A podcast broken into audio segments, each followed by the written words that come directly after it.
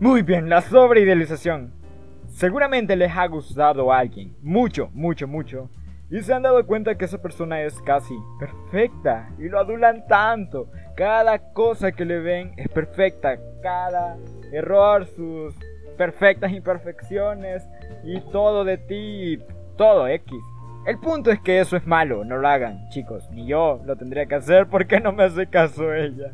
El punto es que sobreidealizar mal. ¿Por qué? Porque nosotros nos creamos un concepto muy, muy, muy distante de la realidad de esa persona. Y cuando la lleguemos a conocer, posiblemente nos desilusionemos. Como ella se desilusionó de mí cuando se enteró de que no era el nieto de Steve Jobs. Historia de la vida real. El punto es que muchas veces cuando sobreidealizamos a una persona, no solo lastimamos a esa persona, porque le estamos poniendo una vara muy alta de medir a la hora de lo que esperamos de ellos, sino que también nos desilusionamos nosotros mismos, y es feo. ¿No les ha pasado que están llorando y como, ay, ¿por qué no hizo eso? Y, man, no le has dicho qué quieres que haga. Y, no me lees la mente. Entonces es muy similar. No, no, no leemos la mente la mayoría, así que por favor, si tienen una dificultad, díganos qué hacer. Pero X, no importa. Paz y tranquilidad, Brava. Y hay algo muy bueno que mencioné y muy importante que era lo de real. Nos distanciamos mucho de lo real. Y la idealización contra lo real tiende a ser un poco perjudicial, amiguitos. Muy perjudicial, chingada madre. ¿Por qué? Bueno, déjenme explicarles, criaturas del Señor. Es gracioso porque soy ateo, así que yo lo. Primero tenemos que considerar que debemos tener autoestima. O sea, tener a alguien tan arriba de nosotros. O sea, y no solo me refiero en el espectro sentimental. Y ya sé, se preguntarán, ¿por qué siempre que menciono algo toco un tema, excepto los de política? Los de política nadie me los toque, weón. Mencionas parejas o el ámbito sentimental. Y le voy a explicar muy básicamente eso. Es la forma más fácil de comprender las cosas, se lo juro. Es lo que hacen las novelas o los cosos de, farándula. O sea, te explican las cosas de, ay, que las relaciones sentimentales. Pero lo que les estoy diciendo no es solo para una relación sentimental. Va más allá.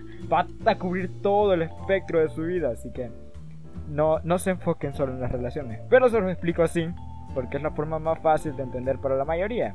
Porque si empiezas a usar términos complejos y todo eso, los voy a dormir y se van a perder y posiblemente no voy a tener rating.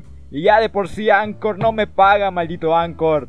Monetízame. Pero eso es para otro día. Seamos realistas. Todos, todos tenemos defectos. Y a veces nuestras virtudes son defectos para otras personas. Yo tengo un amigo que puede eructar el alfabeto completo, pero es un defecto para otras personas porque lo consideran asqueroso. Incluyéndome a mí. Pinchasco, weón. El punto es que todas las personas nos van a ver defectos. A todas las personas les vamos a ver defectos. Y es natural. Y no tenemos que buscar la persona ideal. Y esa es la parte de la autoestima que mencioné. Debemos querernos a nosotros mismos antes y querer nuestros malditos defectos, porque maldición son los que nos hacen, ¿no? O sea, se imaginen que nadie tuviera defectos. Una vez le pregunté a una persona, ¿qué pasaría si yo fuera perfecto? Y me dijo, te odiaría. Y yo me quedé como, ¿what? ¿Por qué odiarías a alguien perfecto? Y dijo que si alguien era perfecto, ¿para qué diablos necesitaba convivir con ese alguien? Yo quiero crecer con alguien en lugar de que él me enseñe toda la vida y sea como un guía. Ni él, para eso tengo un profesor, ¿no? El punto es que esa es la gracia, ¿no? O sea, encontrar a alguien y convivir e intercambiar cosas. Porque, aparte de que tenemos defectos, nosotros mismos ya los tenemos identificados, tenemos falencias. Y esas falencias otras personas las tienen como virtudes. Por ejemplo, me pongo, yo soy un asco completo, coloreando, dibujando y cosas así. Pero conozco a personas que son increíbles en eso y pues me complementan en algunas cosas en trabajos en grupos, eso es lo máximo. Y está muy chido, ay sí, qué bonito tu vida, me vale verga. Y yo diré, muéranse, malditos. Una vez ya identificamos nuestros propios problemas y en qué somos malos y lo que la gente no le gusta de nosotros, pues ya podemos criticar a otras personas. Y no, no estoy haciendo referencia a que tire la primera piedra, weón. No, no hay referencias bíblicas aquí, señores. No. Bueno, ya, me calmo. El punto es que, una vez que ya nosotros hayamos solventado todo y estemos en paz con nosotros mismos, y no solamente identificar, ojo, no vayan a ser mamones, sino que también tratar de mejorarlo, porque sin progreso, pues no sirve de nada, weón. Es como que sepas tanto y no lo puedes compartir. El punto es que ustedes deberían ya haber identificado eso, estarlo mejorando y ayudar a otras personas a mejorar sus falencias o sus imperfecciones. ¿Por qué? Porque ese es el primer paso para dejar de idealizar, ayudar a otros también. Porque, aceptémoslo, hay veces que nosotros nos encontramos en un bucle infinito de que no hayamos que hacer. O sea, estamos tipo, ¿cómo soluciono eso? ¿Cómo soluciono esto? Y es así infinito, se lo juro están como que todos los lunes. Hoy inicio de semana, hoy cambio esto y hoy ya somos una persona nueva. O cada inicio de año, depende de qué tan flojo eres. El punto es que así, man, o sea, te propones, güey, te lo crees. Pero cuando ya es martes dices, verga, no dice nada. Entonces, cuando hay otra persona ahí, una es el honor, ¿verdad? El orgullo, güey. ¿Cómo voy a fracasar en frente de alguien más? No quiero que me vea tirado al piso, tirado al perro. Y es cool que alguien esté ahí. Y otra es que si te vas al diablo y te terminas hundiendo, al final te va a ayudar y te va a decir, tranquilo, baby, yo te, yo te levanto. Y tú puedes hacer lo mismo por esa persona. Y es cool, hay que aceptarlo. Y esas en sí son las personas reales, las que tienen problemas porque es muy común que chicas, o sea, me voy a centrar en chicas porque igual, hay chicos también, pero nosotros casi no vemos eso. Que muchas veces por series o películas, y no, no estoy hablando de las básicas, únicas y diferentes, sino que en general muchas chicas, o sea, tienen un estereotipo de, wow, de chico que es tipo, wow, ¿Acaso me ves que juego fútbol americano? Soy 100% atleta. Tengo 17 pero parezco 23 como la mayoría de los actores de esas pinches series. No, ¿verdad? No. Entonces, ¿por qué me idealizas así? Y él, sí, la mayoría están mayores.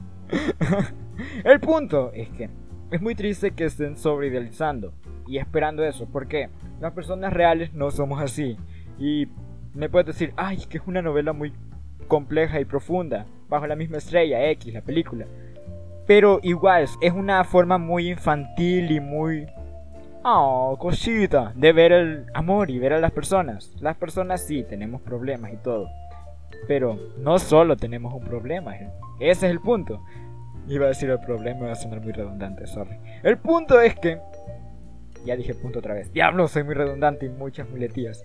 Bueno, en sí, en lo que me quiero concentrar es que Muchas veces en esas series, películas, se presentan que tienen entre ellos un problema. Y si se dan cuenta no ahondan en nada más. O sea, la familia, ah, pues vale V. los amigos valen V. El problema importante y central es entre ella y yo. Y eso es lo que me odio, weón. Porque son personajes tan planos de... Voy a completar este problema. Oh, lo solucioné. Felicidades. Fin de la novela. Weón, no son robots, aunque la mayoría parezcan. O sea, son robots mega sexy y atractivos, sí, pero... los humanos no somos así, nosotros sí tenemos personalidad y muchos problemas. Y sobre todo en la adolescencia con los cambios hormonales que, ouch papi, están a flor de piel. Y les habla el experto en, ouch papi, está a flor de piel. Ay, el punto es que, no, no idealizan. ¿Pero por qué? ¿Qué pasaría si nosotros dejamos de idealizar? Pues El Salvador ganaría el Mundial de Fútbol y todos seríamos felices y seríamos la tercera potencia mundial después de Estados Unidos y de China.